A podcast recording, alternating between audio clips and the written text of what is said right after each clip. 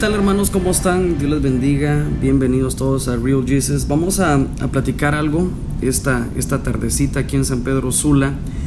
Em, una como excusa muy, muy trillada y muy usada por, por, por nosotros los cristianos, o, quizás no solamente por los cristianos, sino que por todos.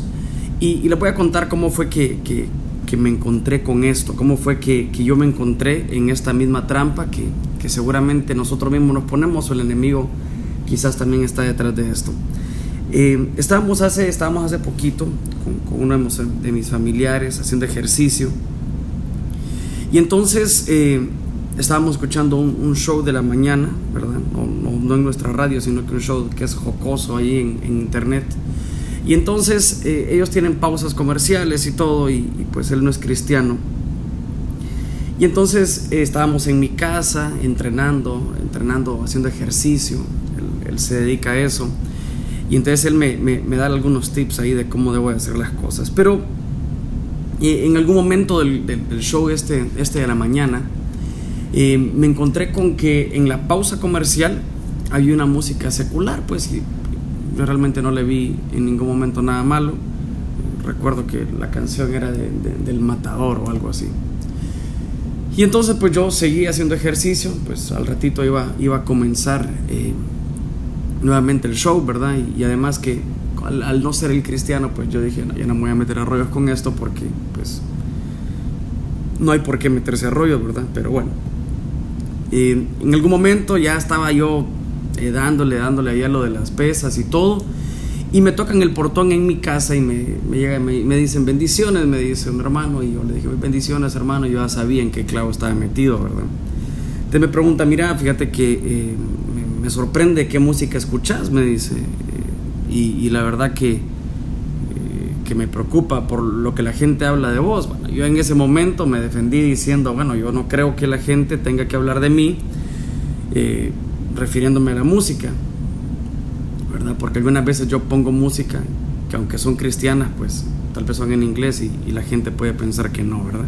No son como congregacionales, ¿verdad? Entonces, pues yo le dije, mira, pues la gente siempre, siempre va a hablar, ¿verdad? La gente, esta palabra me gusta mucho, la gente siempre va a hablar, eh, no por los frutos que, que se deberían de ver, ¿verdad? Si sos un buen papá, un buen hijo, un buen esposo, sino por aquellos detallitos pequeños que no te hacen más ni menos en el reino, sino que simplemente por eso. ¿verdad? Pensé dejarlo en su lugar, me pidió unas cosas, lo ayudé con las cosas que me pidió y me fui para mi casa y por y dije en mi corazón y en mi mente dije bueno por aquellos por esta gente que, que ni en mi casa me deje en paz eh, voy a tener que mejor quitar la música y le voy a explicar a, a, a mi a mi familiar que que hoy no vamos a poder escuchar el show en la mañana porque por la gente, ¿verdad? Y esto es algo que yo quisiera que si ustedes están en mi carro lo pudieran repetir, por la gente.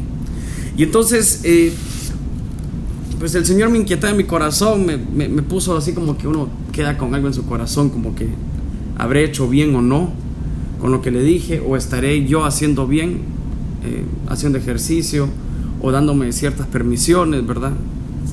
Y entonces, eh, platicando un poquito, con el Señor, realmente ahí en el carro le decía, bueno Señor, Señor, estaré haciendo bien esto, sería lo correcto. Entonces dije, voy a buscar en la Biblia si había, si estaba este clavo, quizás es muy moderno para estar, ¿verdad? Y entonces yo le decía, Señor, ¿en dónde, en dónde tú lidiaste con la gente o quiénes lidiaron con, con esta gente, ¿verdad? Que para mí es religiosa, mística, que se fije en detalles pequeños y me encontré con algo terrible, ¿verdad? Y, y este, este episodio de Real Jesus se llama La multitud de siempre. Y por ejemplo, en Marcos 2.4 nos habla el Señor de una, de una multitud, ¿verdad? De una multitud. Y, y quizá la palabra gente no estaba, ¿verdad? Pero sí estaba, sí estaba esta palabra que, que pues que es lo mismo, ¿verdad? Marcos 2.4. Eh, nos habla de, cómo el Señor sana un paralítico. Esta es una historia pues bien, bien realmente, bien recordada por todos, por cómo se dieron las cosas. Dice que en el 2.4 dice, como no podían acercarse a Él a causa de la multitud, aquí está la gente, ¿verdad? Que aunque esto es una historia, puede ser figura para lo que me pasaba. Dice, descubrieron el techo de donde estaba y haciendo una abertura bajaron el lecho en que yacía el paralítico y al ver Jesús la fe de ellos le dijo al paralítico, tus pecados te son perdonados. Y entonces yo me ponía a pensar cómo eh, este paralítico primero no tenía fe, dice que la fe que vieron fue la de ellos, eh, y seguramente esto lo has escuchado en, otros, en otras prédicas, ¿verdad? Eh, pero algo que, que me interesaba es que había una multitud o estaba la gente evitando que, que se vieran con Jesús. Y estos cuatro, estos cuatro amigos, ¿verdad? Que, que, siempre se predica de que uno debe de buscar amigos así o uno debe de ser amigos así. Eh, son aquellos que no les importó la gente, ¿verdad? Sino que no culparon a la gente. Porque después el Señor cuando yo estaba leyendo esto me decía, Germán, el problema es que vos eso de la gente es una excusa barata para no seguir creciendo y no seguir escuchando la voz, porque Dios siempre quiere que estés más cerca y siempre quiere verte mejor. Y el paralítico es así. En la vida normal el paralítico es aquella persona que está inmóvil, porque dice que el paralítico no tenía fe y dice que lo cargan y, lo llevan y descubren el techo y lo llevan con Jesús. Y, y entonces yo me sentí como el paralítico exactamente. ¿Pero por qué? Porque me estaba dando libertades, Germán, eh, la gente que me conoce, pues me dice, pues Germán, eh, sí hay cierta libertad que no se puede dar, pero no estás haciendo nada malo, pero, pero yo les quiero contar lo que Dios me ponía en mi corazón. Que muchas veces somos como ese paralítico, que ha dejado de avanzar en la vida cristiana, y no en la religiosa, sino que en tus frutos. Has dejado de avanzar, ya no sos el mismo, no seguiste creciendo, quizá la gente lo notó ya, tal vez, bueno, o, mejor todavía, la gente no lo ha notado, pero vos mismo sí lo notas. Y la excusa que se te viene a la cabeza es que por la gente, pues ya no seguiste involucrándote en la iglesia. Entonces me decía el Señor, mira Germán, me dice, no culpes a la gente por lo que pasó. Culpate a vos mismo porque teniendo tantos años en el ministerio, no te puedes dar libertades de estas porque puede ser piedra de tropiezo para los demás. Entonces el Señor aquí como que me pasó el tráiler un poco y entonces entendí que la multitud o la gente ha estado siempre. Pues por eso que este episodio se llama La multitud de siempre. Es increíble cómo podemos poner de excusa a la gente o a la multitud. Yo tenía un amigo que le decía los débiles. A los débiles por el simple hecho de no querer seguir caminando nosotros, no querer seguir siendo transformados, no querer, siendo, querer seguir siendo perfeccionados. Y obviamente no vamos a entrar en, en el juego de que todo lo que dice los hermanos lo vamos a hacer, pero que no sea una excusa de seguir creciendo la gente o la multitud en este caso. Vemos otra de las cosas, por ejemplo, en saqueo, en Lucas 19.3, es otro ejemplo de, de la multitud. Dice la palabra de que pues este hombre dice que procuraba ver quién era Jesús, pero no podía a causa de la multitud, pues era pequeño de estatura. Y pues obviamente aquí lo vamos a ver todo en figura. Y dice que corriendo adelante subió a un árbol, a un sicómoro, para verle, porque había de pasar por ahí. Cuando Jesús llegó a aquel lugar, mirando hacia arriba, le vio y le dijo, saqueo, date prisa, desciende, porque hoy es necesario que pose yo en tu casa. Entonces él descendió a prisa y le recibió con gozo. Y había gente que murmuraba diciendo que había entrado a posar un hombre pecador. Y pues antes que el Señor llegara, dice que le dijo al Señor, aquí el Señor le dijo, yo le voy a dar la mitad de los bienes a los pobres y si en algo defraudado a alguien, lo voy a devolver cuatro veces. Entonces el Señor Jesús le dijo, la salvación ha llegado a tu casa por cuanto él también es hijo de Abraham, porque el Hijo del Hombre vino a buscar y a salvar lo que se había perdido. Entonces, tratando de, mantener la figura de cómo te puede obstaculizar la gente en que Jesús cene con vos o que Jesús finalmente entra a tu casa, aquí vemos a alguien que dice que, que procuraba ver a Jesús, pero no podía por causa de la multitud, por causa de la gente. No podían ver a Jesús, pues él era pequeño de estatura y mucha gente, pues en algún momento tuvo un clavo en la iglesia o tuvo algún problema y se siente de la misma estatura de este hombre. Se siente pequeño, se siente menospreciado, pero sigue culpando a la gente, sigue culpando a la gente por aquello que pasó. Pero mientras tanto siguen pasando los días y Jesús no está cenando con vos y Jesús no, no llega a tu casa porque está amargado con un grupo de hermanos que han seguido su vida. Eso para mí es lo peor. estar amargado y culpar a la multitud y seguir siendo un paralítico y un defraudador o, un, o alguien de que está defraudando a la gente todo el tiempo. Tenemos que dejar de culpar a la gente, tenemos que dejar de, comprar, de, de, culpar a la multitud, porque la multitud siempre va a estar ahí, siempre va a estar ahí.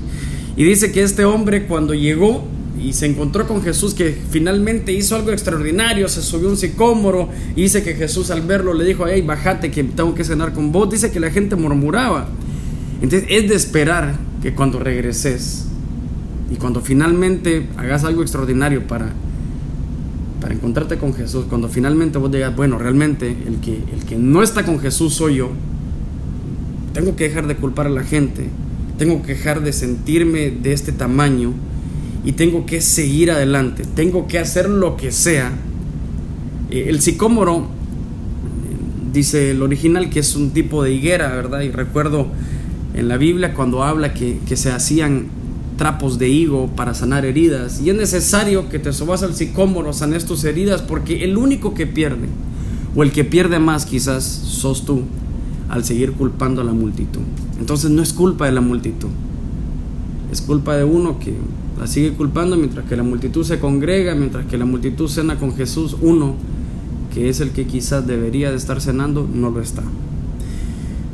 Por ejemplo, Pilato en Lucas 23, 18 dice que también se encuentra con la multitud, ¿verdad? Lucas 23, 1 em, está Jesús ante Pilato, pero en el 23, 18 dice eh, que más toda la multitud dio a voces diciendo, fuera con este y suéltanos a Barrabás. miren acá qué tremendo, que Pilato estaba a punto de hacer algo injusto o, tuvo la oportunidad de ser justo, quizás mejor. Y dice en el 23-19, este había sido echado a la cárcel por sedición en la ciudad y por homicidio. Y le habló otra vez Pilato queriendo soltar a Jesús, pero ellos volvieron a dar voces diciéndole, crucifíquenle. Y él les dijo por tercera vez, pues qué mal ha hecho este. Ningún delito digno de muerte ha hallado en él, le castigaré pues y le soltaré. Mas ellos instaban a grandes voces pidiendo que fuese crucificado y las voces de ellos y los principales sacerdotes prevalecieron. Entonces Pilato sentenció que se hiciese lo que ellos pedían y le soltó aquel que había sido echado, dice, en la cárcel de sedición, homicidio, a quien habían pedido, entregó a Jesús en la voluntad. Ustedes saben que pues él lava sus manos, ¿verdad? Y, dice, bueno, que esta sangre no, no, no venga sobre mí ni nada, pero me llama mucho la atención que muchas veces podemos justificar una injusticia que nosotros hicimos a causa de la gente. Aquí lastimosamente no hay un final feliz, ¿verdad? Bueno, o tal vez hay un final feliz después de un montón de tiempo, porque eh, gracias a, esa muerte y a esa resurrección que después vino, ustedes y yo estamos escuchando este audio, ¿verdad? Y podemos ser dignos de, todo, lo que, de todo lo que tenemos ahora. Pero vemos a, a alguien que, que pudo haber sido justo, pero simplemente dijo, bueno, la gente me lo pidió y quizás yo estaba dentro de este, este grupo de personas, estaba en medio de este grupo de personas, me vi obligado a... Y entonces yo, yo pensaba que como líderes muchas veces eh, tenemos que escuchar la voz de Dios primeramente y no podemos culpar alguna de nuestras injusticias por, por el peer pressure o la presión del grupo de personas que tenemos a los costados o al lado o alrededor. Eh, yo creo que tenemos que escuchar la voz de Dios. Es, eh, eh, Pilato era, era un líder, pues obviamente. Pilato era, yo qué sé, tal vez alguien, algún anciano me está escuchando, o alguien, algún líder en su iglesia, en la alabanza y todo. Y no solo porque el, tipo no caiga bien, porque Jesús no caía bien en aquel tiempo, hacía todo lo contrario a lo que el Sanedrín y que todos los religiosos querían. Era alguien con ideas nuevas. Vamos a tener en nuestras manos seguramente hacer justicia o no. Pero cuando hagamos la injusticia, culpémonos a nosotros mismos solamente. No podemos decir, no, lo que pasa es que la gente me llevó eso, no, es que la gente lo quería, o, la gente era lo que pensaba, o la gente estaba de acuerdo. Si Dios te puso en un lugar de honra como ese, pues debería de ser suficiente para escuchar la voz de Dios y no hacer ninguna injusticia y justificar a la multitud de siempre, que siempre va a estar ahí para probarte, siempre va a estar ahí para alejarte, siempre va a estar ahí para criticarte, siempre va a estar ahí para murmurarte. El mensaje quizás hoy es que tenemos que poner nuestros ojos en el Señor y en nuestro crecimiento propio, en el crecimiento que, que todos que todos tenemos que seguir caminando, estamos en el camino de parecernos a Jesús y, y creo que es una excusa muy aparentemente válida y razonable cuando culpamos a la gente, pero la multitud siempre va a estar ahí. Y mientras que nosotros perdemos amargados quizás porque nos detenemos, yo, el paralítico para mí es la mejor opción. Mientras que uno está paralizado y, no ha crecido, no ha vivido, no ha, no ha hecho tantas cosas en el Señor, o hemos perdido tantas noches de visitación, simplemente culpamos a la gente por, por nuestra falta de carácter de no seguir adelante. Quiero cerrar con uno en Lucas 8, 19 dice que entonces la madre y los hermanos de Jesús están hablando aquí. Entonces su madre y sus hermanos vinieron a él, pero no podían llegar a él a causa de la multitud. Y entonces alguien les avisó, tu madre y tus hermanos están fuera, pues quieren verte. Él entonces respondió y les dijo, mi madre y mis hermanos son los que oyen la palabra de Dios y la hacen. Pero yo creo que muchas veces es difícil como familia buscar de Dios. Yo creo que ese es un reto que, todos tenemos que, que seguir buscando.